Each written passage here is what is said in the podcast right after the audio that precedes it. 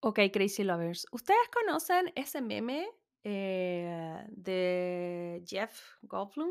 Ese de Jurassic Park donde dice, lo logró. Este desgraciado lo logró. Bueno, nuestra Ide querida lo logró también. Les vamos a mandar un aplauso gigante porque ustedes saben, si nos han seguido, que en más de una ocasión ella ha cruzado el mundo para ver los fuegos artificiales. Lo intentó el año pasado en Chile, en Valparaíso, y a último minuto lo suspendieron.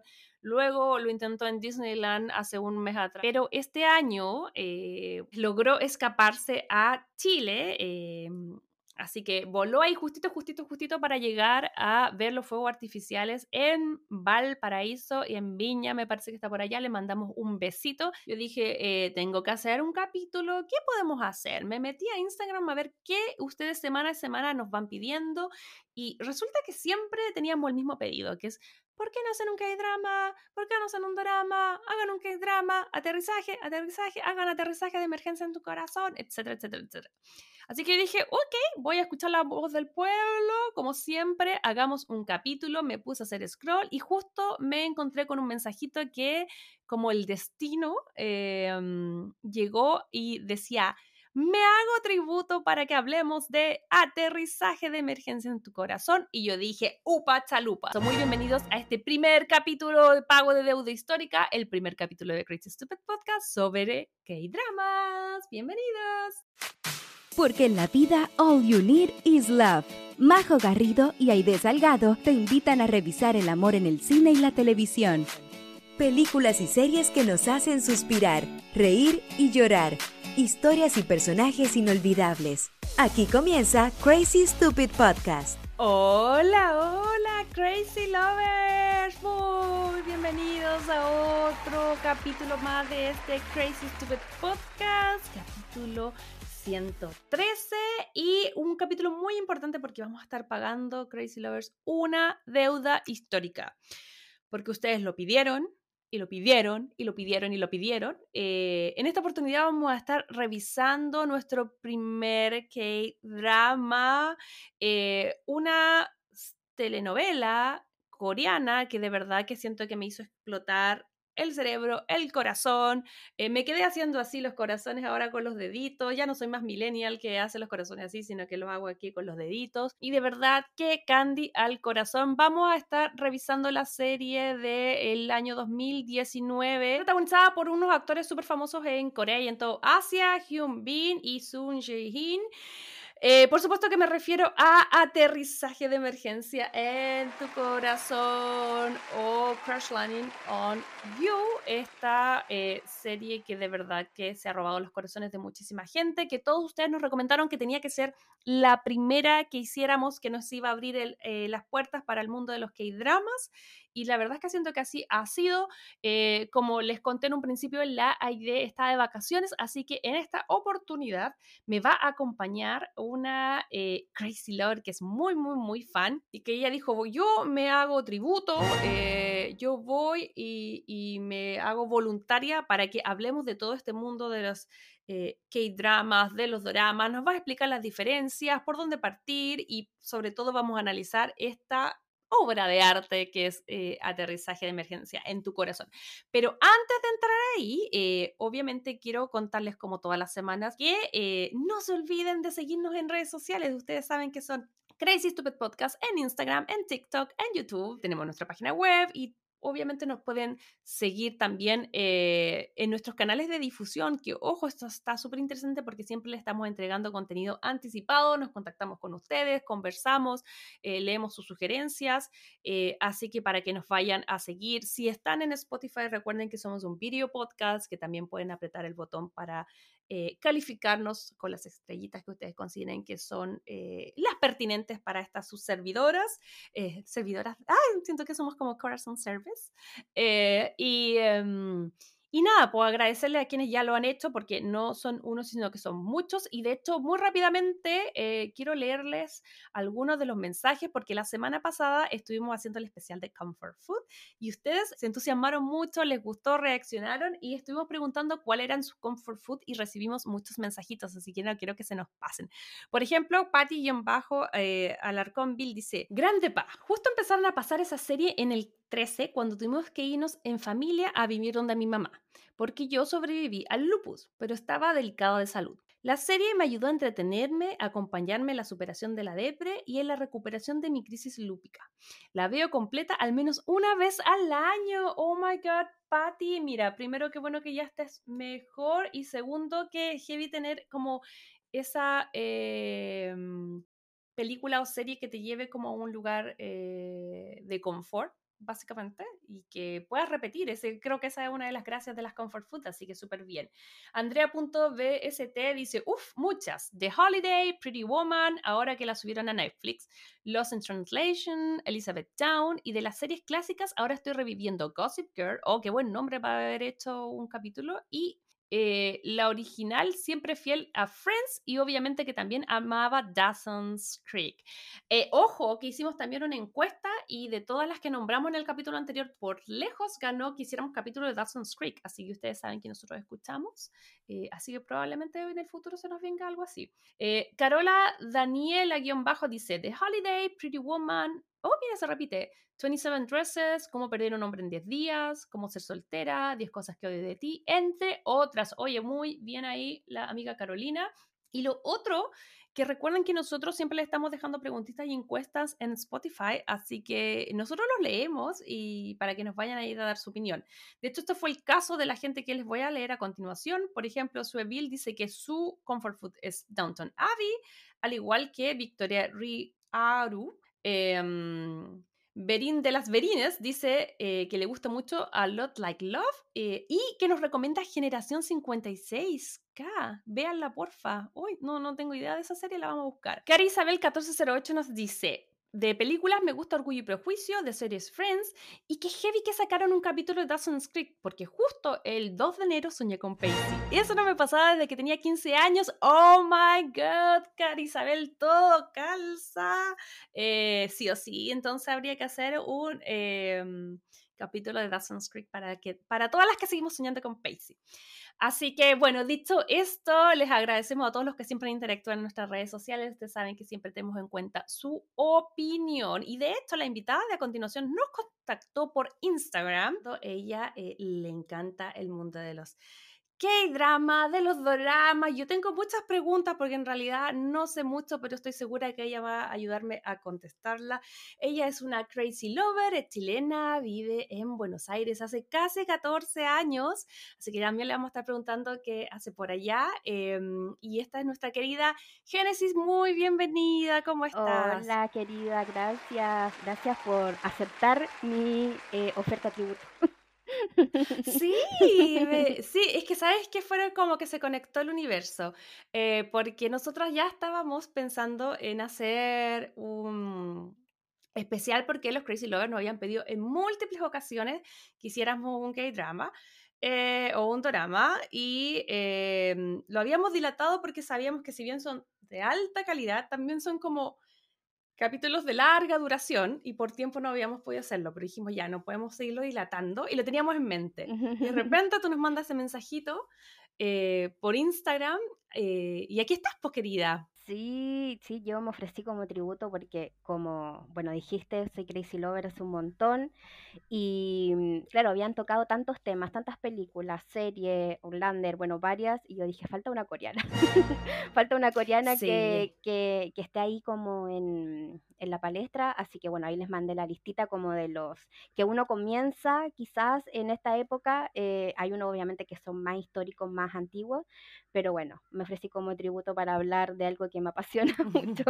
Sí, los vamos a estar revisando porque tal vez vamos a dejar aquí una guía para quienes sean como uno que está adentrando por primera vez en este mundo. Pero quería preguntarte a ti, Génesis, em, ¿por qué estás en Buenos Aires? ¿A qué te dedicas? ¿Cómo partiste escuchando el podcast? Quiero saberlo todo. Mira, eh, por el grupo de Facebook. En el grupo de Facebook de mamás eh, lo recomendaron, bueno, ahí salió, eso fue hace un montón, y muchos meses, muchos meses, em, y también buscando acá gente chilena, ¿viste? Gente chilena como para compartir, porque todas mis amigas se, se están yendo a Chile. y nada, estoy acá hace 14 años más o menos, eh, vine a estudiar fotografía, soy gestora cultural de profesión, soy community manager, de hecho desde esa cuenta les hablé porque yo dije de la personal capaz se pierda el mensaje y ahí me ofrecí como tributo para hablar de los K-dramas, dorama, bueno que hay, son muchas diferencias. Eh, que yo ya mm. llevo seis años más o menos acá. Tiene mucha más historia, por supuesto, los doramas y los K-dramas, pero súper doramadicta súper drama maniática. Mm, ¿Diferencias entre dorama, que drama son lo mismo? Uno es más general, el otro es más específico. ¿Qué son para la gente con pera y manzana que es como yo está en, no sabe? Sí, mira, la gente eh, a todo le dice dorama, pero el dorama viene de eh, Japón. De hecho, es más por la pronunciación, pronunciación perdón, que es como drama, drama. Y de ahí sale eh, como drama, dorama, pero eso es como una terminación que se ocupa en Japón específicamente, que tiene que ver con las series, películas, videos que eh, son basadas en anime, en cómics, en webtoons. Los webtoons son... Eh, es una página donde uno puede ver las adaptaciones previas a las series y de ahí nacen los K-dramas, que son coreanos, los C-dramas, que son chinos, eh, hay tailandeses, vietnamitas, de Taiwán, o sea, toda la cultura asiática se engloba como en doramas y según el país se le va eh, adaptando eh, el nombre. Pero sería como dorama el alma mater y de ahí vamos como con lo demás que serían el resto de, de las cosas. Pero para todo serie asiática funciona.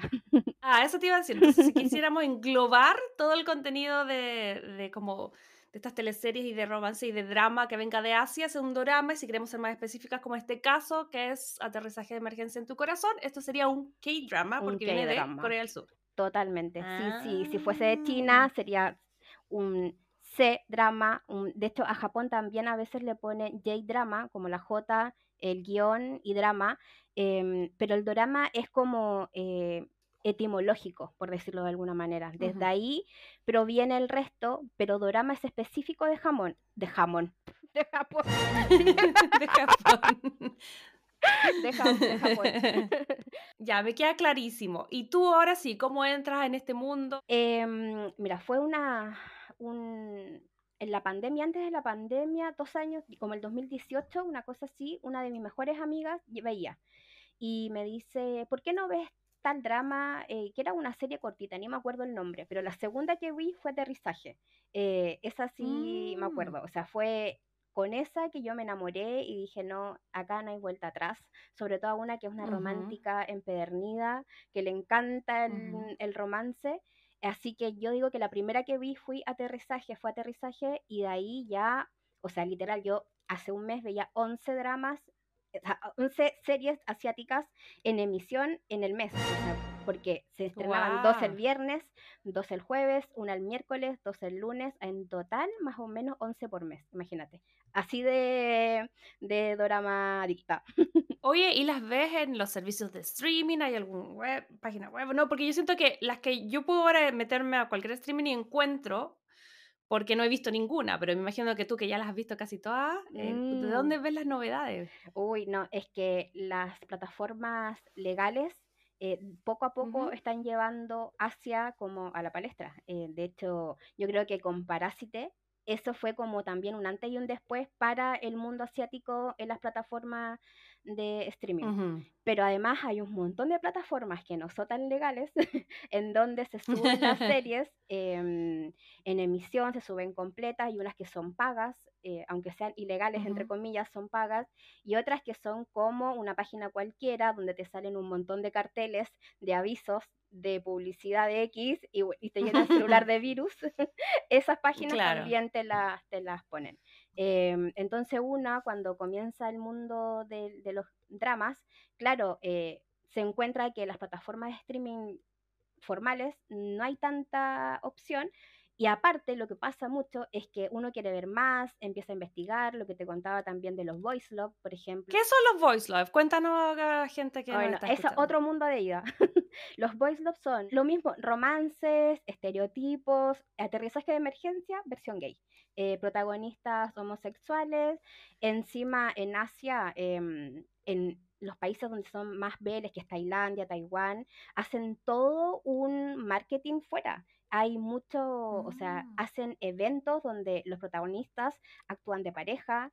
eh, no, hay mucho fanservice en esto, eh, más que los coreanos, porque los coreanos son súper reservados. Los voice love no. Sea, chipeando y hacen Mm. eventos eh, como con el concepto de novio, olvídate, o sea, mucho, Ujú. mucho, mucho, mucho. Así que sí, voice love, K-dramas, doramas, todo Asia, em, serio. O sea, yo creo que vamos a dedicarnos hoy día a los K-dramas y de todas Sí. maneras Genesis va a volver para que nos hagamos un capítulo especial porque de verdad que nos interesa mucho y yo estoy segura que la idea también le va a interesar, así que No, los boys love, yo les digo, no van a volver. Ya si no van a volver de acá, tipo de, de los K-dramas, quizás, quizás eh, Aide, porque ya ve K-dramas, le va a costar Ujú. quizá un poco menos, pero yo te digo, uno parte con uno, dos, tres, y así va subiendo como el nivel hasta llegar a los boys love y de ahí es un montón. No, me imagino. Es súper, sí, es que, eh, bueno, eso quiero también comentar, pero eh, yo vi esta serie específicamente para este capítulo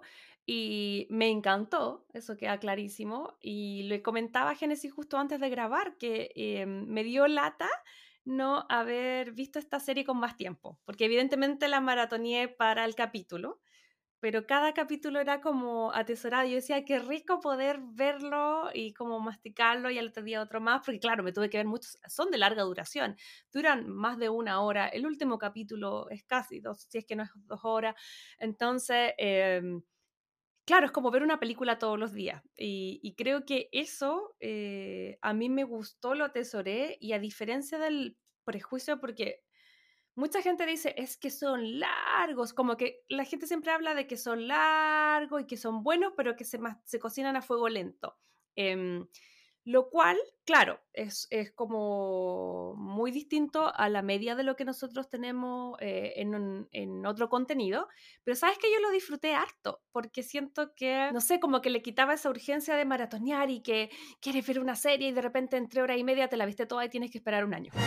Esto como que siento que era el, el largo preciso para entretenerme, en el fondo es ver 16 películas, porque por la calidad, por todo, em, pero además tampoco era como las teleseries como latinoamericanas que nosotros estamos acostumbrados, donde sabemos que duran 5 o 6 meses.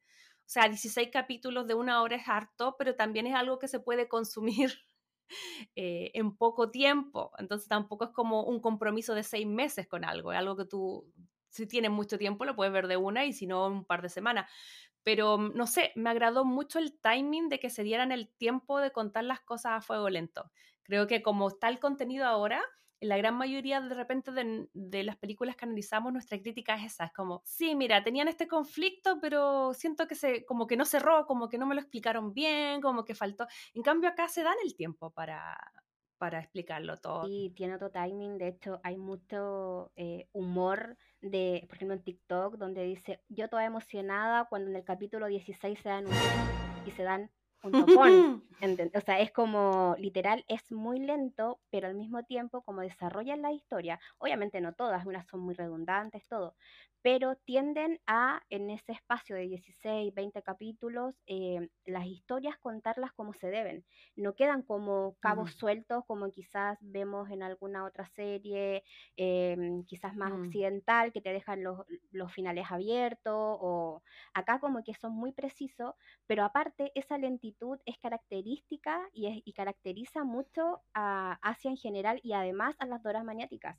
Tú estás esperando mm. al, cap al último capítulo para que se den un piquito donde hay nada más que eso y tú gritas de emoción, pero porque ya te acostumbras a eso y nada, es, eh, es parte de la lentitud, como que es la magia. Es que a mí me pasa que yo siento eh, dos cosas, que eh, lo primero me hizo mucho, mucho, mucho recordar a los dramas de época de regencia donde nosotros hablamos que las manitos, que las miraditas, sí. como que siento que esto también me da un poco de, de, de ese sabor, el hecho de que no sea como, ok, eh, las comedias eh, románticas que podemos ver de Hollywood, que es como, hola, ¿cómo estás? Nos conocimos, copete y pasar la noche juntos sí. y Miles y lo vimos, y como que listo, pasó, como que siento que eh, hace, hace que todo, que todo el, el, tema de que se vean las miradas y, y, finalmente cuando pasan, que yo creo que lo único que veo son besos, eh, tienen un valor increíble. Creo que los dos besos que yo dije así como, ¡ah! como que el Mm. corazón se me apretó, eh,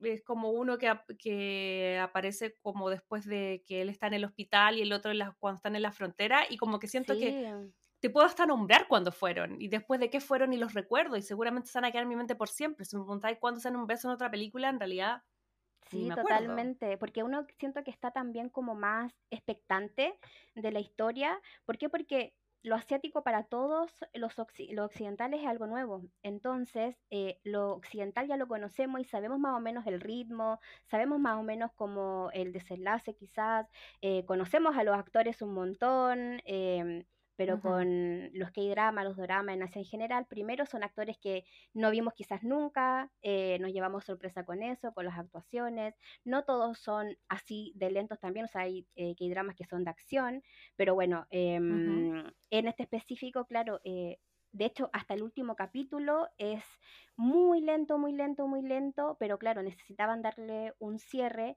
y desde este lado, yo te digo, o sea, uno se va acostumbrando a esa lentitud y hasta cuando llevas mucho tiempo, em, el occidental te parece un poco como, para, necesito Te molesta como, lo rápido. sí, como, necesito volver un poco que no me quedó claro esto, o a ver, ¿cómo fue? ¿Cómo fue que dijo? Pero claro, eso es algo que como el cerebro se va cultivando, em, uno ya en los doramas, listo, los encuentra perfectos. Sí, no, me, me parece interesante eso, como, bueno, y muchas cosas me parecen interesantes, aparte del, del timing, la fotografía, siento que son todos películas, o sea, uno habla de, de todas estas como series nuevas acá que estamos acostumbradas a, las series estadounidenses donde uno dice, ya, Stranger Things es como una película, pero ojo que esta teleserie o este Ujú. K-drama es una película desde la calidad, las actuaciones, la historia. Y también estaba mirando, tienen un- esta teleserie en particular tuvo un presupuesto de 20 millones de dólares. O sea, Sí, un ¿qué, montón. qué película no, no se lo quisiera? Tienen locaciones en Corea del Sur, en Mongolia, en Suiza. eh, y creo yo que también, no sé, me imagino que ya ellos entienden lo que están haciendo, entienden que un eh, producto de exportación y siento que eh, no solo lo hacen como para su gente, sino que saben que lo van a ver de afuera. Y creo que hay mucho de, de contar la historia y la idiosincrasia de Corea. Sí, igual en este caso, em, no es que haya sido específico, por ejemplo, para streaming, como se hacen ciertas em, series, pero sí esta fue el pasaporte para eh, abrir a otras series. De hecho, en términos como de rating, por ejemplo, esta serie fue la más alta de la historia en la TVN, que es una de las cadenas que, que son famosas en Corea, superando a históricas como Goblin, eh, quizás quien la vio. em, que es como la histórica de los K-dramas que todos ven y lo superó y de hecho esa serie fue la que dio el pase para las siguientes series que se han puesto en streaming, que ha contratado Netflix para hacer, o sea, que ha puesto capital para hacer, eh, que son versión Netflix, eh, o sea, que fue muy histórica como en Corea en términos de producción y de acceso de Occidente a Corea. Entonces, no solamente es importante por la historia, que también es política, viste que hablamos de Corea del Norte, Corea del Sur, sino Ujú. también que en términos como de lo que importa en Corea, que es, por ejemplo, el money money, porque viste que la industria coreana mueve mucho dinero en Corea, Sí. em, esta fue súper importante. No me imagino. Que además yo siento que esa bueno, es la diferencia de, de- de tal vez otros países sobre todo la, la experiencia que podemos tener nosotros en Latinoamérica, donde tal vez a la cultura no se le inyecta, tú lo sabes mucho mejor que yo, no se le inyectan los recursos que se hacen en Sí. Corea. Eh, hace mucho, mucho, mucho tiempo, yo te digo, ah, no sé, unos cuatro años, no sé, cuando parte la serie Explain, eh, que es una serie que dan en Netflix, no sé cómo la, la titularon en español, eh, hablaban de la, eh, influ- la influencia coreana. Y en ese, y en ese capítulo, o sea, bueno, hablaban de los idols, de la música y también un poquitito de los K-drama. Y explicaban que Corea hace mucho tiempo se dio cuenta de la influencia eh, blanda. Que decían que hay como dos tipos de influencia en el mundo. Como la influencia dura, que es como voy, soy imperialista, voy y voy con una guerra y tomo tu territorio que ellos por recursos, por idiosincrasia, por todo y por su historia, que también ellos fueron invadidos por Japón, tienen todavía un conflicto activo con Corea del Norte, que es lo que vamos a ver ahí en el drama, ellos no iban a meterse en un tipo de cosas así, pero ellos se dieron cuenta que su gran pro era la influencia blanda y eso lo iban a hacer a través exportar su música, el maquillaje, el skincare, los K-drama. Y es impresionante como en un lapso de, yo creo, 10 años, yo creo que hace 10, 15 años atrás nadie hablaba de Corea. Eh, y ahora todo el mundo consume todo lo que viene de allá, quiere ir. A mí me dieron ganas de ir. Dije como, oh, qué bacán, qué rico sería ir. Es que ponen mucho recurso en, en, lo cultural coreano, que también es muy patriota de ellos. Es el patriotismo de ellos, es su cultura, la industria del K-pop, la industria de los, de los K-dramas. Em, contratan idols para que vayan a cosas del gobierno porque saben que, eso llama la atención. Por ejemplo, estuvo BTS eh, hace poco, antes que se fueran todos al servicio militar, postularon también a Juegos Olímpicos. O sea, todo se mezcla, todo lo, que, todo lo político de Corea se mezcla con la industria del entretenimiento. Entonces, no es solamente un análisis como de si son buenas las series coreanas, sino que ahí hay recursos, hay plata moviéndose, no solamente de la industria, sino también del gobierno. Sí, no, y se nota. Oye, y ya, basándonos específicamente en esta eh, serie, que en realidad se, yo la acabo de ver, pero es una serie que se eh, estrenó en el 2019, em, que tú me decías que ya tuvo harto impacto a nivel local y, es como la puerta de entrada a otras, a otras eh, K-dramas. Para la gente que no conoce tanto, los protagonistas, que tú me tienes que ayudar con las pronunciaciones porque yo no lo sé muy bien. Yo diría Hyun, Bin. Sí, Hyun Bin y Son Ye-hin. Eh, quiero que me hables de ellos.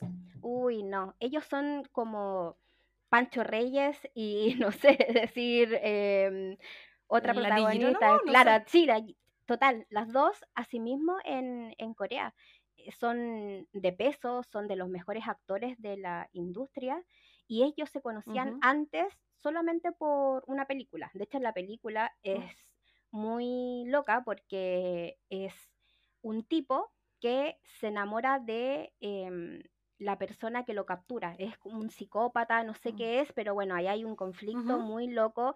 Tienen actuaciones pero espectaculares y de ahí se conocen.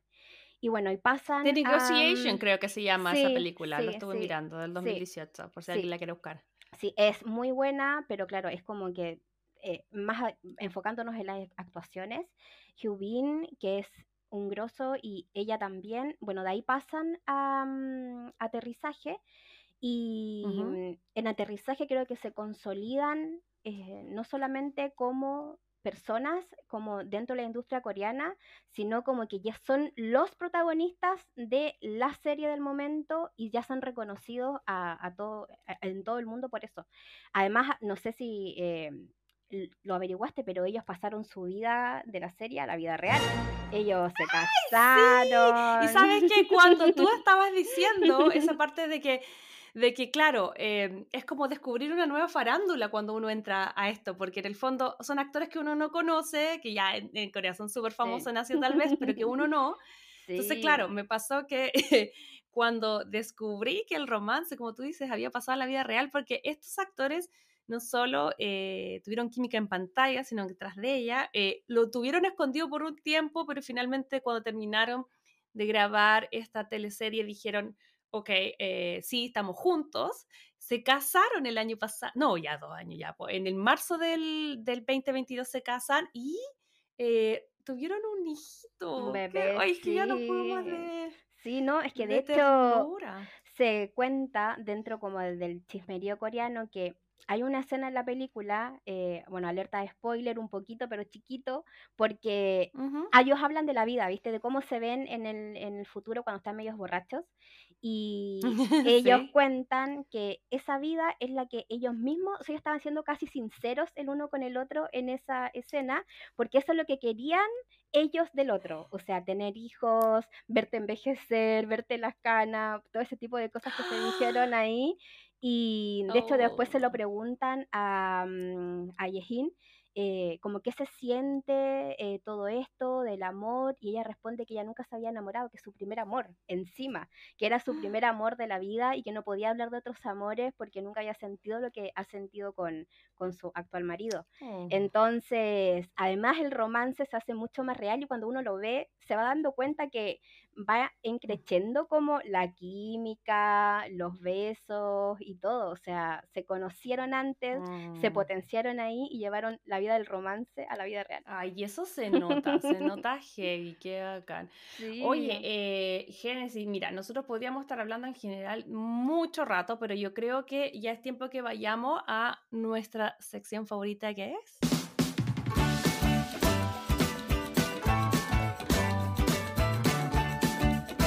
Hablemos de romcoms. Ok, aterrizaje de emergencia en tu corazón o Crash Landing on You. No voy a decir el título original porque realmente en mi pronunciación es nula en coreano, pero es una serie que eh, se estrena entre el 2019 el vein- y el 2020. Tiene 16 capítulos que duran alrededor de una hora cada uno y el final es bastante largo, casi dos horas. Está dirigida por Kim Hui-gon, no sé si se dice así, y el guion es de Yoon Hoon. Es lo único que voy a decir porque en realidad eh, me avergüenza mucho mi acento en coreano. Em, para quienes no hayan visto esta serie, les voy a hacer el resumen muy, muy, muy a, a grandes rasgos, porque siento que tienen que ir a verla. Totalmente. Eh, pero para que vayan como con una idea. Eh, la serie arranca cuando vemos... eh, ah, esto es importante, para mí va a ser súper difícil decir los nombres, solo voy a decir los nombres de los protagonistas, porque lo otro le voy a decir el papá, la mamá, porque de verdad que no, no tengo buena pronunciación. Pero la serie arranca cuando vemos a un multimillonario que eh, sale de la cárcel, eh, al parecer había estado ahí por un tema de eh, evasión de impuestos o algo, algún tema tributario, financiero, y había estado en la cárcel. Sale y él eh, va a anunciar su retiro para el bien de la empresa, porque había sido un gran escándalo, y necesita nombrar a su sucesor. Una trama muy Succession, antes de Succession. Eh, y eh, ahí nos cuenta que él tiene tres hijos, dos hijos varones y una hija menor em, que se llama eh, John Seri. em, quien la vemos que es una chica eh, de armas tomar, es, eh, bueno, estupenda, es muy inteligente. Ella al parecer se ha distanciado de la familia y ha creado su propio como eh, y- y, mm, empresa de ropa, de maquillaje, de un montón de cosas. Entonces ella eh, la vemos muy, muy, muy eh, mm, empoderada y dueña como de su vida. Versus estos hermanitos que son como un poco al alero y a las faldas del- de la protección del, del papá. Em, el conflicto se detona cuando el papá decide anunciar que en vez de eh, darle la sucesión a alguno de sus dos hijos eh, mayores, decide dárselo a la su hija menor, que, spoiler alert, al parecer es eh, eh, hija de otro, es como ilegítima, no me gusta esa palabra, pero esa es la descripción que hice, pero había sido el hijo con otra, con otra mujer. Em, y ella decide dársela por sus capacidades. Obviamente ahí queda la embarrada y eh, toda una controversia y el día antes de que esta noticia sea anunciada, eh, Seri decide como, ok, voy a ir a probar yo misma un traje de mi línea deportiva y decide nada más y nada menos que tomar un parapente em, y, ir a volar justo el día de tormenta. Así que, cuento corto, eh, lo que le va a dar el nombre a esta serie es que ella, eh, que cae eh, atrapada en esta eh, como tornado, quien la toma y la escupe en Corea del Norte. Sí, sí, es que te iba, iba a comentar que eh, la gente va a pensar que es muy fantástico, pero justo está el paralelo 38 ahí, que es el paralelo, la frontera entre Corea y. Corea del Norte y Corea del Sur. Entonces, cuando hay este tornado, obviamente es fantástico porque es como, bueno, da y cae ahí, eh, pero no es que la llevó como en el tiempo a Corea del Norte, sino que justo, Ah, claro. justo era la frontera entre las dos Coreas y por eso cae ahí John. Así que bueno, ella cae, pero sobrevive, cae en la copa de un árbol y cuando está ahí, paralelamente vemos a un guardia fronterizo de Corea del... O sea, no más que guardia fronterizo, a un capitán de Corea del Norte, que es parte de la Guardia Fronteriza, y él es nuestro querido. Ay, antes yo hacía así, pero ahora yo quiero hacer así.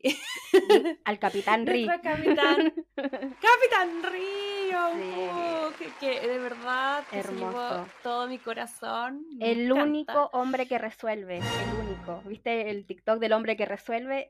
Capitán Rí es el hombre que resuelve. sí, no hay otro, otro ser humano que, que resuelva como resolvió el Capitán Rí. Sí, y bueno, ahí lo vemos. Eh, él está eh, vigilando porque había un caso de ladrones que se estaban robando cosas de distintas tumbas. Bueno, y él estaba como viendo ese caso cuando se encuentra por casualidad colgada del árbol a Seri.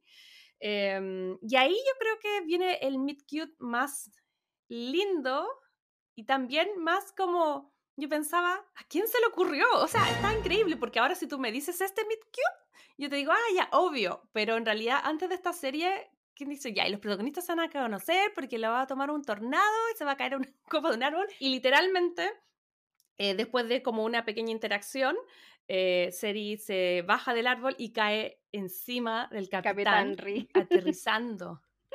aterrizando eh, de emergencia en, su, corazón. Eh, miradas van, miradas vienen, chispitas, y, ahí vamos a conocer un poco la historia de estos dos personajes que obviamente son los que dan el puntapié inicial a esta historia, ya que ella eh, no tiene idea que está en Corea del Norte y en un principio ella no, ella como esta millonaria, em, que me encanta la evolución que tiene el personaje porque evidentemente al principio, y yo creo que obviamente a propósito, es bastante más pesada de lo que va evolucionando. Eh, es muy individualista, creo que es muy egoísta en el sentido de que ella siempre dice yo solo me tuve a mí y conforme va conociendo más al capitán, y a la cuadrilla del capitán, que también son, vamos a hablar de ello más adelante, eh, se va saliendo un poco de este individualismo y, se va más al pensamiento colectivo, creo yo. No, creo que, como que esa fue una de mis lecturas. Sí, y te acuerdas que ella eh, la llamaban en Corea del Sur la princesa melindrosa, que sería como la princesa caprichosa o mañosa o algo así, porque su personalidad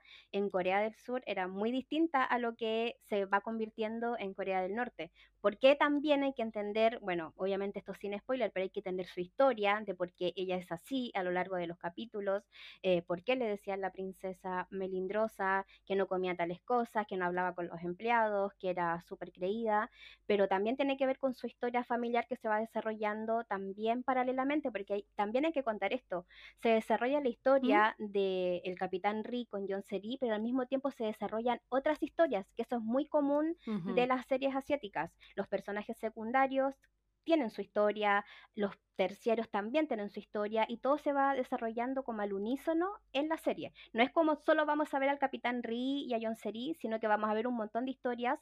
Por ejemplo, esta de los amigos eh, del Capitán Ri, que a mí me parece que es de otro nivel. Em, el humor, lo que le ponen, es maravillosa. Sí, es verdad, hay varias tramas ahí eh, que vamos a ir desarrollando, pero que a la vez se conectan de una forma muy, muy orgánica. Entonces, pues yo creo que este es un guion bien entretenido. No es que, que, sea como la historia de Juanito, Pedrito, no, no, no. O sea, todo se desarrolla al unísono, pero son distintas al mismo tiempo porque son personales de cada personaje, pero todas están conectadas. O sea, no es que vemos un, la pareja secundaria en una historia distinta, ni no. Eh, van compartiendo con los principales y ahí se desarrolla. O sea, está todo como ahí bien, bien juntito y. De hecho, yo creo que, sin ánimo de spoilear, si yo pudiera decir como las tramas, yo creo que una trama es como el romance entre los protagonistas, la otra línea va en, lo que iba a contar ahora, que obviamente ella, eh, cuando ya se da cuenta que está en Corea del Norte, lo que quiere es regresar. Em, y con, obviamente al principio chocan, pero pasados los capítulos van eh, llevándose mejor, mejor, mejor y obviamente se enamoran, entonces está toda esta trama de ella regresando a Corea del Sur, también está esta otra línea donde vamos a hablar del tema de la sucesión, que paralelamente los, estos hermanos cuando descubren que ella probablemente está eh, desaparecida o muerta, eh, les viene como anillo al dedo porque van a poder em, cumplir sus planes maléficos. y ahí también te van contando un poco la dinámica de la familia, que también la quiero ir como hablando más adelante, que no es como una familia muy amorosa ni muy simpática con ella. también está otras teclas muy divertidas, que yo siento que las del humor son agregadas tanto por la cuadrilla del capitán, como las amigas. cuando ya están y las claro, cuando ya están en, en, en, este pueblo donde pueblo fronterizo donde vive Capitán Rey, eh, hay una serie de mujeres que son las como las mujeres de, de, este pueblo que también agregan otra, otra eh, tono como gracioso y, y, luego está la, y también está la trama como más de, de él donde aparece un villano que bueno nombrarlo un poquitito acá para grandes rasgos eh, porque está complicado contar y no contar con spoilers, pero tienen que conocer a Woon Seon Jun, que es como el, el militar que yo diría que podría ser el villano, porque siento que hay un villano villano y luego villanos menores. Y dentro de esos villanos menores puede estar la cuñada de la... Sí. Em, el, otro hermano, la esposa del hermano, que también terrible, la esposa del hermano. Em, sí, hay varios antagonistas, eh. pero ¿qué te iba Espérate, antes que se me olvide, lo que pasa es que eh, creo que lo importante de la serie, que como comentas tú, que es como un todo, es que tiene todo. Tiene romance, tiene suspenso, tiene misterio, tiene crimen, tiene amor, em, tiene como todo lo quizás uno espera ver de una película, por ejemplo, que es como más larga, más extensa y todo, lo tiene la serie. Y sobre todo el tema de em, el humor, que para mí es fundamental. El tema de los amigos, no solamente los amigos del Capitán Riz, sino que también las amigas, porque ellas se convierten en amigas, eh, la apoyan, la ayudan, eh, se convierten en como un... El sentido de la amistad está muy, muy potente ahí también en la serie. Y muy lindo también.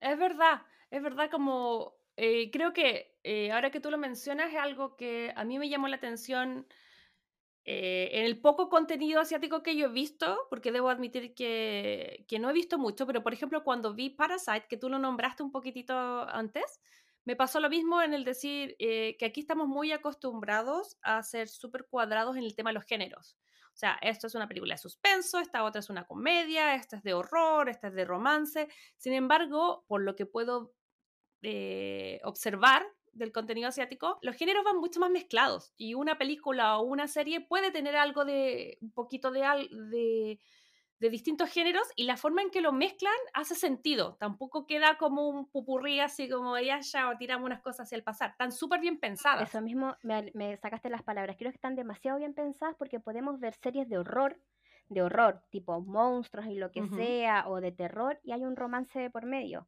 O eh, hay al, revés, eh, vemos series que son de romance y vemos viaje en el tiempo, cosas fantásticas, misterio, o sea, como que están súper bien combinadas, pero también porque son súper estratégicos, como esto es una industria súper poderosa, em, nada, la gente que lo hace también conoce, sabe, lo crea de cierta manera que tiene que marcar una diferencia con Occidente. En Occidente somos quizás un poco más cuadrados con esas cosas, o no cuadrados, sino que están todos tan como pauteados que en Corea mezclan todo y aún así hace sentido. Te parece entretenido, lo ves, todo. Sí, no, a mí me llama mucho la atención la estructura de guion que tienen ellos, me pareció genial.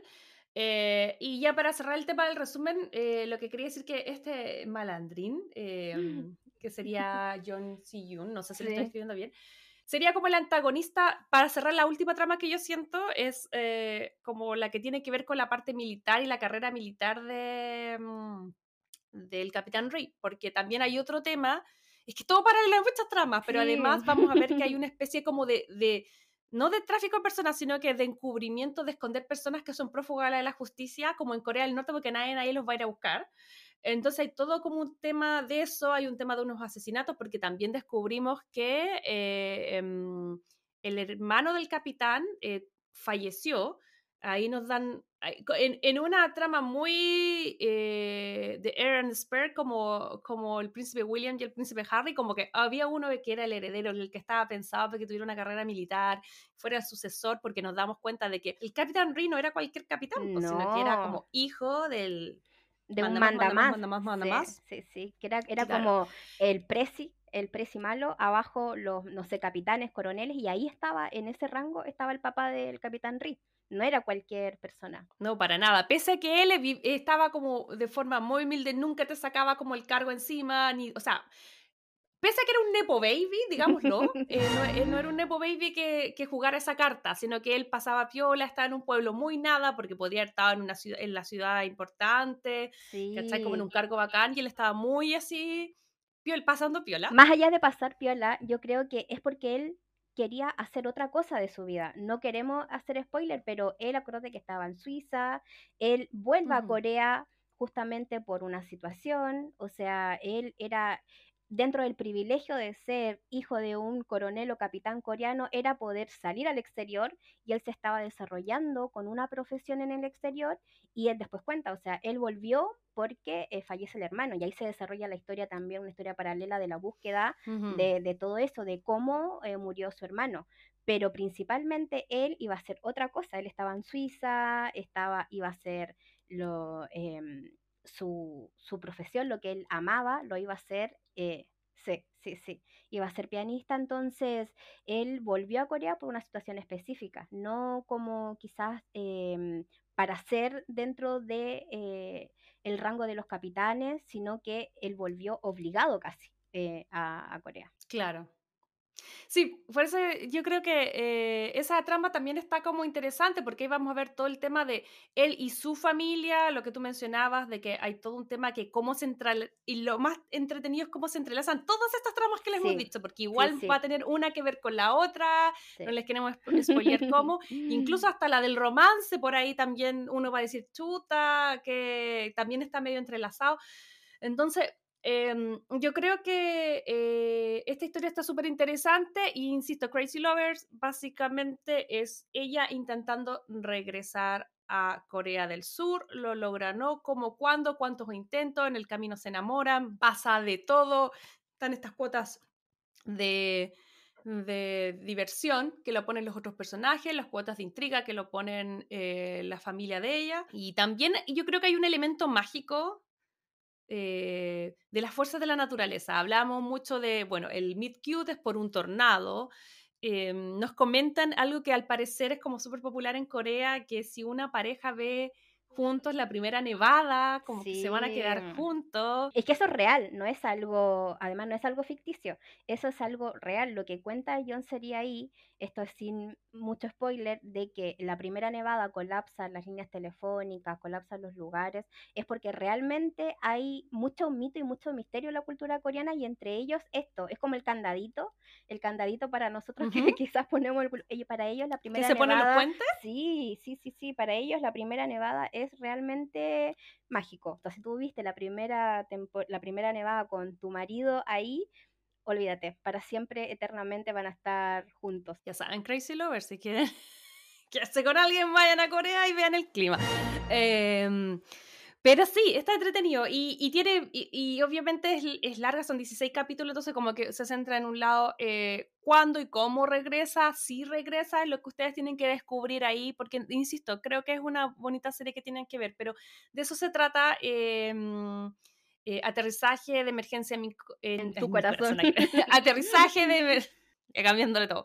De eso se trata aterrizaje de emergencia en tu corazón. Te quería preguntar por em, como las capas que tiene esta teleserie, porque obviamente la evidente por la cual estamos acá es el romance, pero yo siento que eh, también toca mucho eh, otras cosas, como decíamos, yo siento que eh, los personajes principales, uno era como muy individualista en un principio y el otro era como por, su cultura y por donde estaba viviendo, que era el Capitán Riera como más colectivo. Él todo lo hacía con su cuadrilla. En algún momento cuando ya se van conociendo y, obviamente tienen onda y él es como súper resuelvo, te protejo, em, ella dice, yo nunca antes tuve a nadie más que no fuese yo. ¿Cachai? Como que, eh, porque eh, ella tenía una relación complicada con su familia por todo el tema de plata, pero también porque ahí se descubre un poco que era un que no era hija como full del matrimonio, entonces tenía dramas con la mamá, que era la, no era la mamá biológica y que si la aceptaba o no, tenía drama con los hermanos por el tema de heredar la, eh, qué yo, eh, las empresas y todo eso. Entonces, mi sensación es que dijo, ok, yo, yo velo por mí. Y eso fue bueno como capa protectora, pero también le desarrolló este lado como más pesadito, como más de lo que tú decías, la... La, princesa melindrosa, sí, sí, sí, melindrosa, creo. Es que la construcción de personajes para mí a la medida de que pasan los capítulos es muy espectacular. Creo que el capitán Ri, o sea, él se vuelve más colectivo porque, eh, o sea, era colectivo porque obviamente pertenecía a un regimiento, todo, pero para mí el capitán Ri tampoco era muy colectivo. Para mí desde que llegó John Seri, ahí él empezó como a involucrarse más con este grupo de amigos que que, como comentábamos antes, el tema de la amistad acá está súper bien como tratado, es súper lindo, es súper lindo para las personas em, que vemos la amistad como algo valioso. Esto para mí es maravilloso, o sea, como desde las chicas que apoyan a John Seri y los chicos que apoyan al Capitán Ri, pero para mí ambos eran personas muy como individuales. Para mí cuando llegaron, se encontraron y tuvieron que hacer que John Seri escapara o volviera a su, a su país, ellos comienzan como a tener este lado más humano, este lado como un poco más de compañerismo, porque de hecho los amigos dicen, el capitán Ri es duro, el capitán Ri nunca miente, el capitán Ri eh, nunca dice que sí, eh, o sea, él era una persona muy dura antes de todo este conflicto. Y creo que cuando llegó John Seri se vio un poco obligado a eso, pero en verdad él siempre fue así, como esta coraza, ambos tenían esta coraza como de soy solo yo porque yo estoy solo, eh, tanto Rick como John Seri, y después ellos se involucran y también sueltan eso. Y dicen, bueno, me permito involucrarme de manera amistosa, romántica o lo que sea con otro. ¿Por qué? Porque necesito a un otro, necesito a un otro. En el mundo nadie se salva solo. Así que para mí ambos eran iguales, solo que acá en la serie ya cuando se encuentran, em, dicen, bueno, sí, lo colectivo es lo que, lo que necesitamos. Pero para mí eran los dos iguales.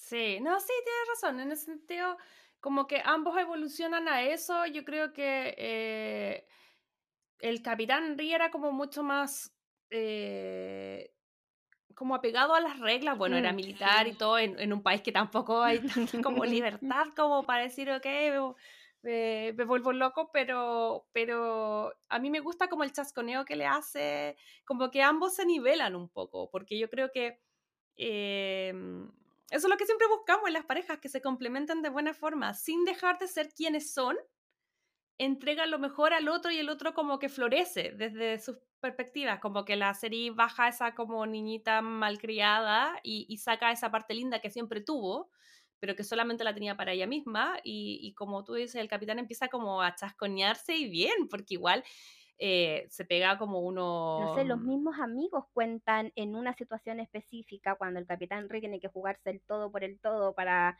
ver qué pasa con ellas, de que no la maten o sí, o que ver qué pasa, eh, ellos están solos en un lugar y empiezan a decir, no, el capitán Ri no va a hacer esto, porque el capitán Ri es esto, no, el capitán Ri jamás se atrevería a salvar a alguien de esta manera por tal y tal cosa.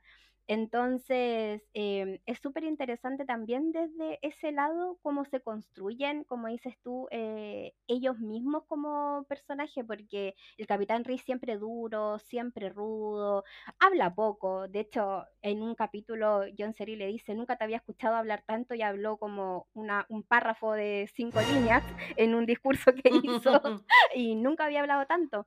Entonces, para mí es, eso es súper importante también, o sea, se construye mucho. Pero yo creo que el tema del destino o la coincidencia también es, otro otra capa que a mí me pareció interesante cómo la cuentan, porque si bien hay un meet cute, después también hay una forma de contar la historia que no solamente va hacia adelante, sino que también va hacia atrás. Y cuando va hacia atrás y uno va como viendo... Em, como los seres humanos van y vienen y como de repente cuando no es el momento nos vemos pero no nos encontramos y que tal vez eh, había habido más algún encuentro entre ellos dos sin que necesariamente se conocieran. Entonces como que siento que también está eh, muy como lo que hablábamos en otros capítulos con la idea de si era el destino, las probabilidades. Siento que acá también te dicen un poquitito de como que estos personajes se iban a conocer Porque al parecer ya se habían cruzado más de una oportunidad. Sí, y eso eh, como dato es muy común en las series coreanas. De hecho, vas a ver una serie y vas a decir, ay, mentira que se, se conocían cuando chicos. Eh, se conocían de otra vida, se conocían desde chicos, eran vecinos, se enamoraron en el colegio por primera vez y se reencontraron 40 años después. Es muy común, es una historia que es un recurso que se ve muy seguido en las series asiáticas, no solamente en esta, en muchas, yo creo que como en el 60% de las series asiáticas el recurso del destino está de que se reencontraron, eh, estaban destinados, se enamoraron cuando fue el primer amor. Esta cosa también del primer amor es muy real en no solamente como a nivel cultural, sino también en la serie, em, de que se enamoraron cuando chicos, se reencontraron y vuelven a enamorarse y son felices para siempre. Es, es muy, muy común. Ay, sí, pues sí, yo creo que también es como más, eh, como la idiosincrasia, yo creo, de ellos, al parecer el destino es como, tienen como un tema importante ahí. Pero em, también está interesante, creo yo, cómo eh, logran aterrizar un tema tan peliagudo en el sentido de que el conflicto entre Corea del Norte y el Corea del Sur es algo real, es algo que todavía está, y sin embargo acá logran como tocarlo con una altura de mira bien interesante, porque cuando uno dice la trama eh, de esto, es como ya está en el Corea del Sur, se va al Corea del Norte, uno al tiro como que, por lo que uno entiende del conflicto, dice, chuta, a lo mejor esto va a ser como más heavy. Era muy fácil llevarlo como un, a una cosa mucho más dramática, mucho más como... De guerra. La onda, pero siento yo que siento yo que había como un tema y de hecho la, los personajes más de alguna vez eh, hablan de la reunificación de Corea. Sí. Eh, y como que ella de repente yo me acuerdo que eh, en un contexto le dice, ya, ¿qué prefieres? ¿Que te ayude ahora y te pase tanto? ¿O que cuando las Coreas se reunifiquen yo te puedo dar todo esto? Entonces como que siempre había como un,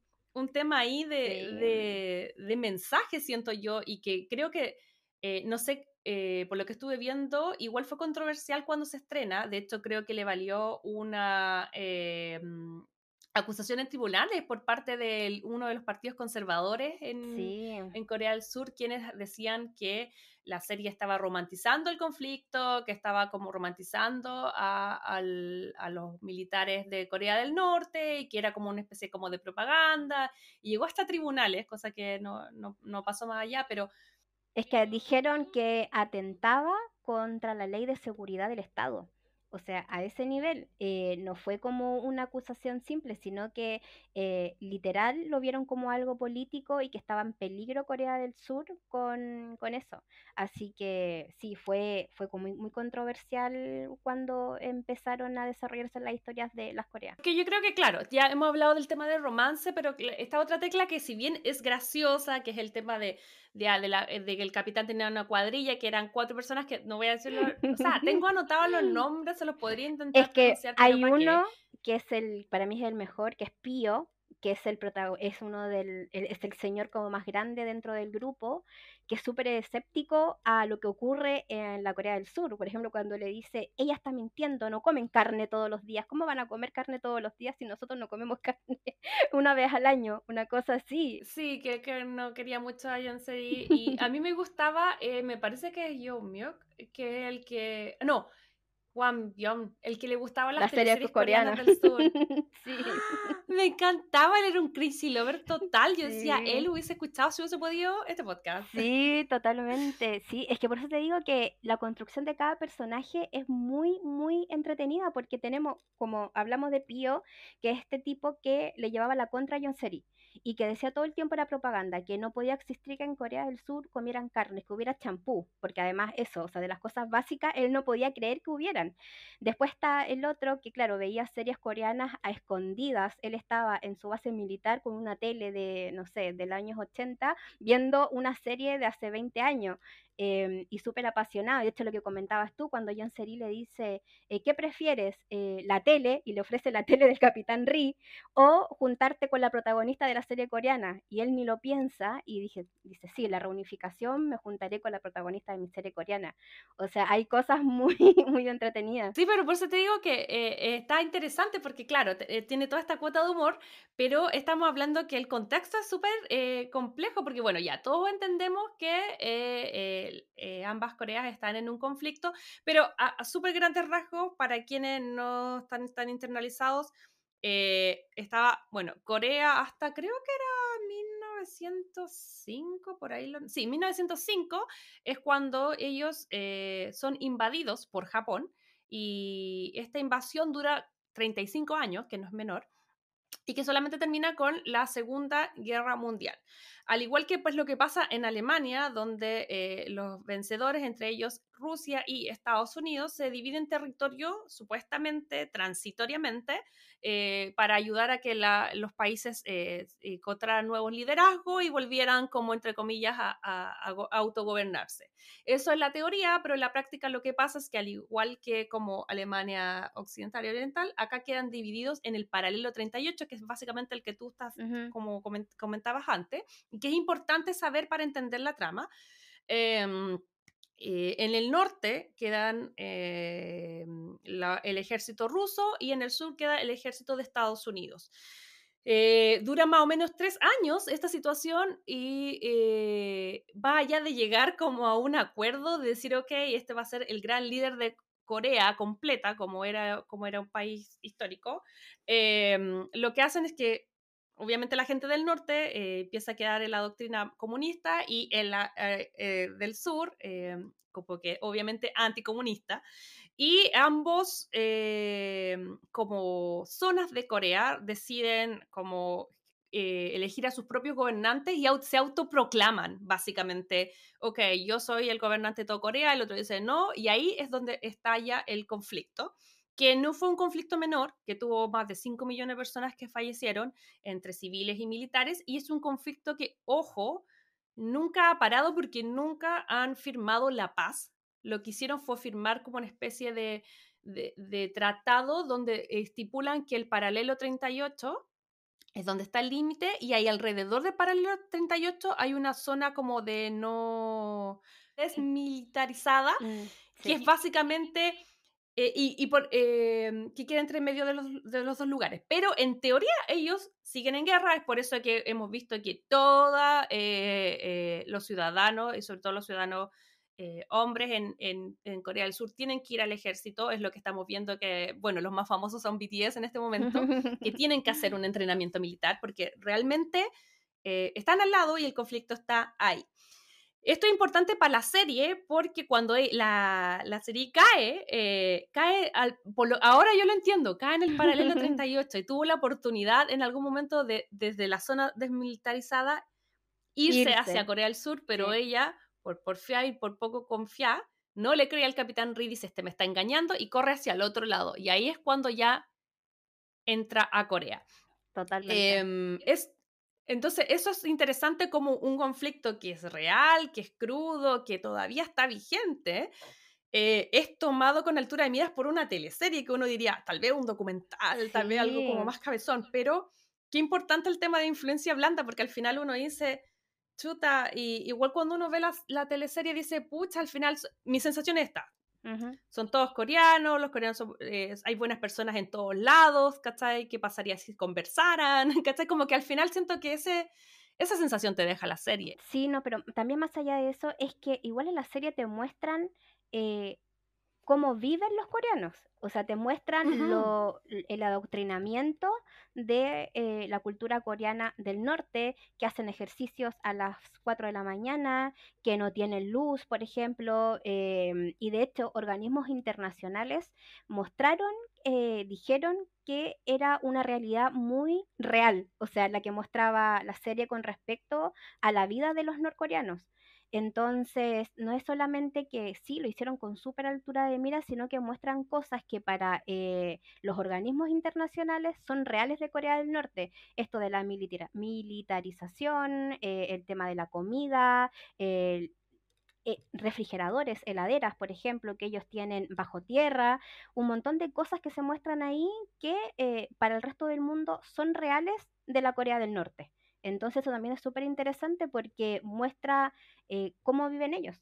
realmente. Claro, muy como lo hacen, eh, no sé, pues no, sabemos que Grey's Anatomy tiene como consultores que son doctores que ayudan a los guionistas como para que hagan como eh, términos precisos cuando están haciendo una operación. Acá eh, los guionistas conversaron con desertores de Norcorea que están en, en, Corea del Sur y de hecho tienen un guion, uno de los que terminó siendo guionista, pero en el fondo tienen a un desertor que era uno de los guardias de seguridad de la familia de Kim Jong-un y que termina en Corea del Sur y que él da como todos esos detalles y yo creo que por eso también están como, como todas esas cosas tan, tan reales que, que uno tiene que ver con, como con lo militar, pero también creo que lo que más me llamaba la atención era cómo se sentían que vivían muy en el pasado, lo que tú mencionabas.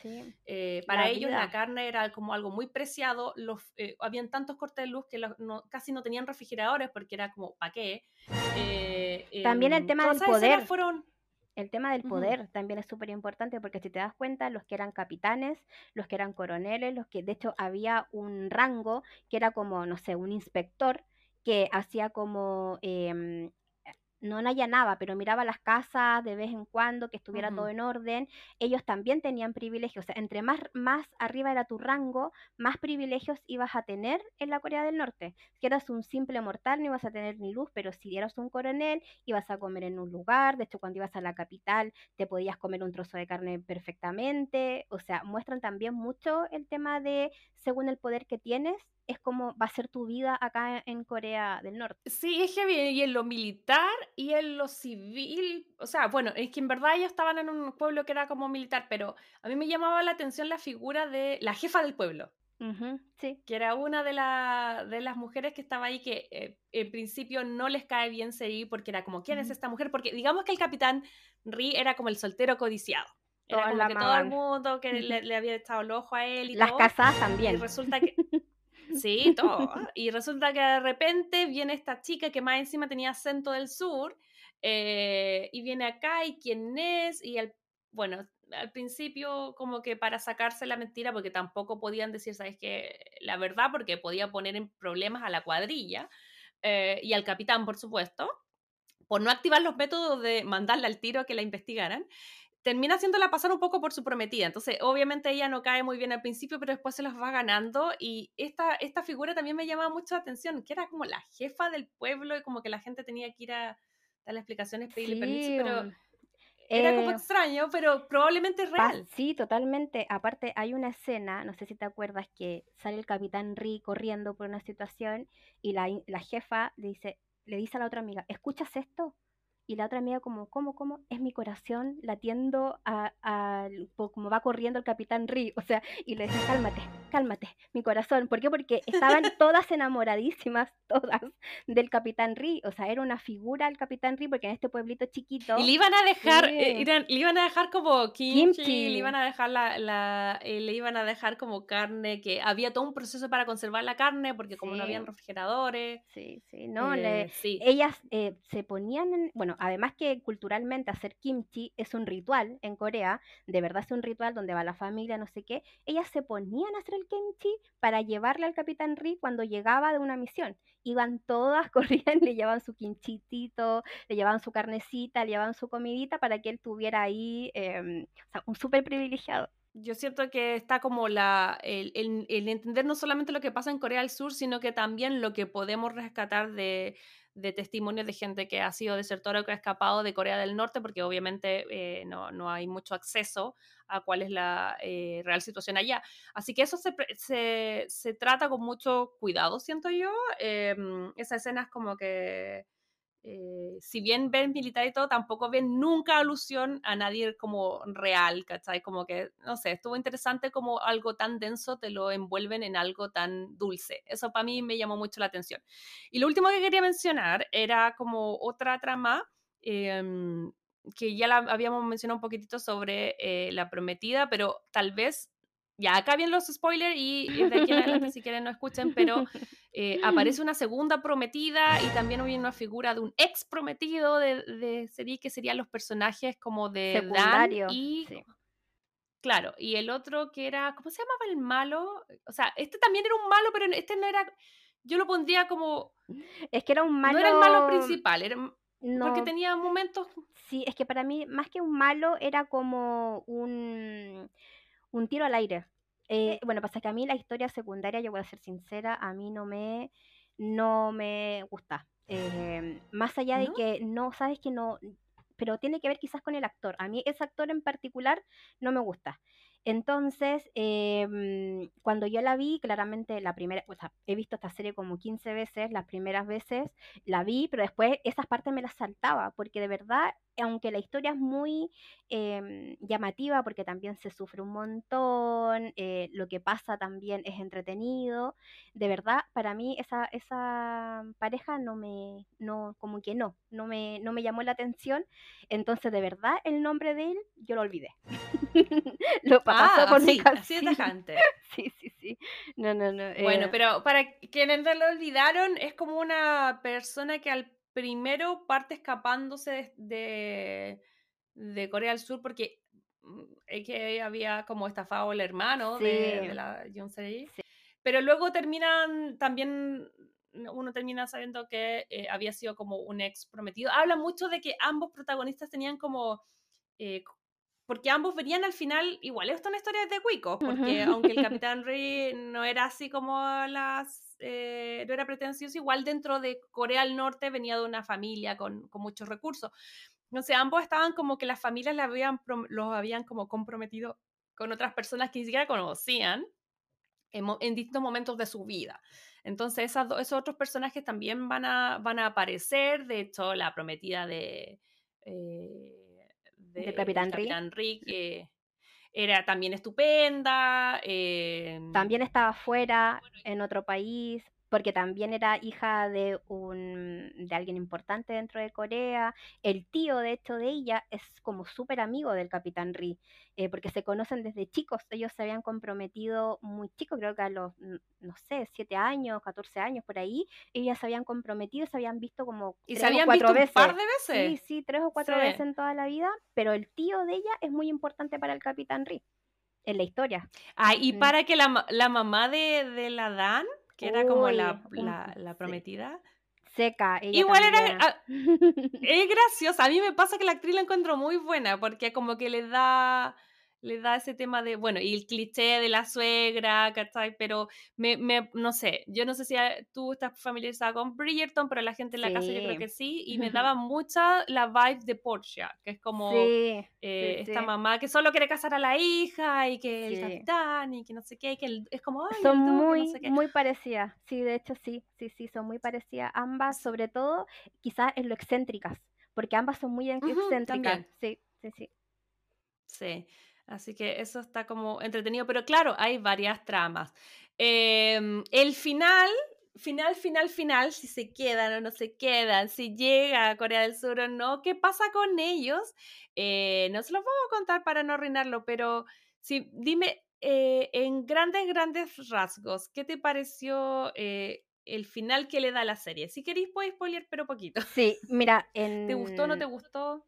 En redes sociales se dice que el final no era ese, sino que había tanto, había tanta eh, expectación por ver este final de que estaban en una situación que lo modificaron. De hecho, creo que se demoraron, creo que siete o ocho semanas en lanzar el final porque eh, lo habían modificado. Eh, como Eso te quería romántica, preguntar, tengo una ¿Mm? sensación de que grababan, es que eso, me, eso como sí, que me saltaba cuando yo estaba investigando, porque sí, uno dice, una producción de esta magnitud, con esas locaciones, con esa cantidad de gente, es sí. muy extraño que se grabe sobre la marcha, y que ya estando al aire grababan, eso como que a mí me saltó, no sabía que eso se, se trabajaba Sí, así eso allá. se, eso se dice, eh, en verdad no hay ninguna fuente confiable que diga que es así, pero yo creo que puede haber sido porque cuando tú empiezas a ver el último capítulo o el, o el penúltimo, te da a entender que quizás hay una situación que no va a pasar. Y en el segundo, eh, como que, no sé, supongamos un beso, supongamos, ese beso no va a pasar, pero a medida que pasa el capítulo, como que hay un, hay un cambio, no sé si estético, si de guion o lo que sea, que hace que pase ese beso, supongamos. Entonces, yo creo que pudo haber sido posible que sí lo hayan modificado y que el final que, espera, que, que, tuvimos, en verdad lo hicieron más porque el público quizás estaba, lo quería, sí, sí, sí, totalmente. Em, y a mí me encantó igual, porque para mí es una obra maestra em, en todos los ámbitos posibles y como romántica empedernida, eh, sí, yo apoyo ese final, aunque es medio loco cuando uno dice, bueno, ¿qué probabilidad hay que, no sé, yo en Argentina me cuente qué probabilidades hay, em, sin tanto spoiler, de que pase lo que va a pasar ahí por décima octava vez como pasó en la serie? Muy fantástico, pero a mí me encanta. Aparte, sobre todo que ya en esa, en esa escena ellos ya eran pareja y se nota, se, se nota, sí, se nota, sí, se nota mucho, mucho, mucho. Oye, qué heavy que solo uno de. Mira, yo estaba como acordando de la escena y como chispitas y maripositas, y qué rico ese contenido que te haga vibrar y que te haga emocionar. Em, yo creo que podríamos estar hablando aquí, eh, Génesis, por horas, eh, pero este capítulo tiene, a diferencia de eh, los K-dramas, tiene una duración más pequeña.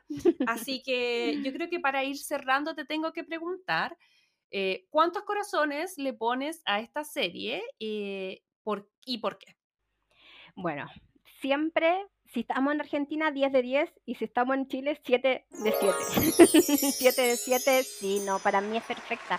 Es perfecta en todo sentido, tiene todo, tiene romance, humor. Para mí, yo insisto, las chicas eh, que escuchan, más allá de que esté el romance, hay un componente humorístico y amistoso tan lindo que vale la pena verla eh, en dulce de leche, lentito o maratón, pero eh, sí, yo le doy el máximo a esta serie porque para mí es una obra maestra, es arte. Oye, ¿sabes que yo voy a coincidir contigo? Bueno, acá tenemos cinco corazones nuestro máximo, pero voy a dar cinco corazones, igual que tú, 8 de 7, 11 de 10. Todas. Porque de verdad que me gustó muchísimo. Eh, agradezco la insistencia de todos los Crazy Lovers, la insistencia de Genesis por eh, empujarme eh, empujarnos a nosotros como podcast a entrar en este mundo tan hermoso de los que hay dramas que de verdad que tienen todas las cosas que nosotros andamos buscando.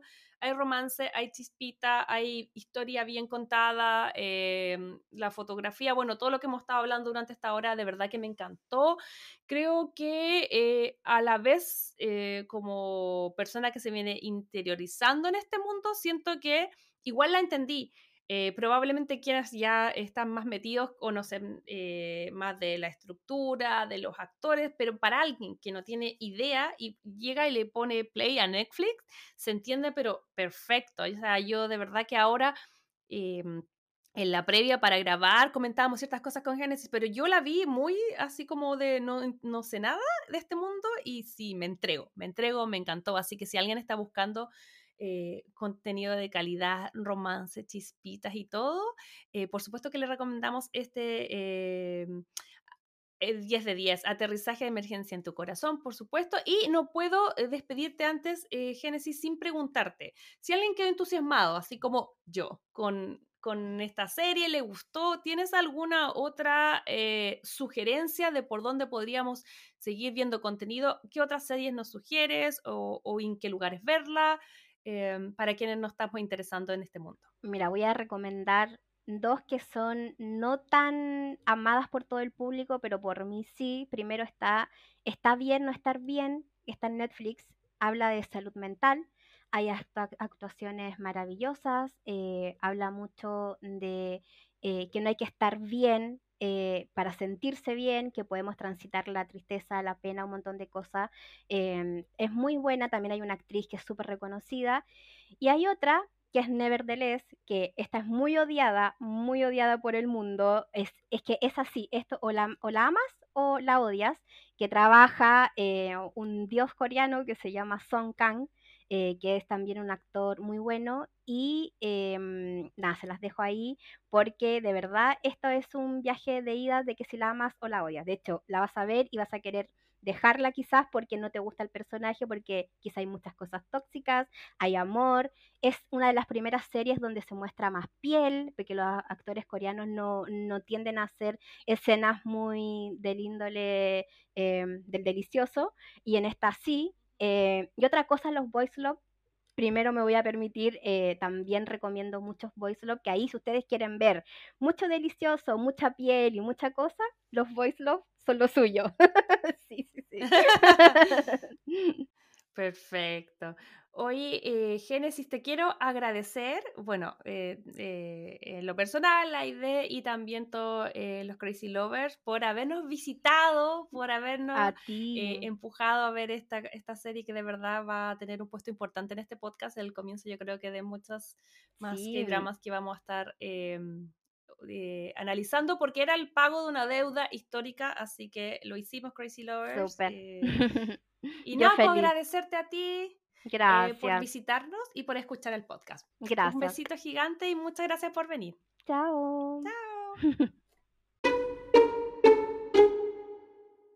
Ok, Crazy Lovers, muchas gracias por escucharnos, les agradecemos. Eh, como siempre les pedimos que si tienen algo que agregar, si quieren comentarnos qué les pareció este capítulo, siempre lo pueden hacer a través de nuestras redes sociales, que son siempre Crazy Stupid Podcast en Instagram, en TikTok. Saben que nos pueden dejar comentarios en YouTube, nos pueden dejar comentarios en Spotify, calificarnos con las estrellitas, eh, nos pueden mandar mails, señales de humo, lo que ustedes quieran. Nosotros siempre lo vamos a estar leyendo. Así que les agradecemos por haber estado acá en el capítulo de Ay. Eh, y eh, los invitamos a la próxima semana a estar muy atentos. ¿Estará de vuelta nuestra idea querida?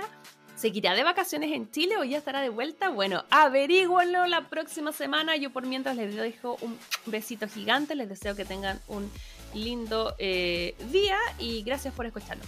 Un besito. Chao, chao. Si te gustó este podcast, recuerda seguirnos en Spotify, Apple Podcast y Google Podcast.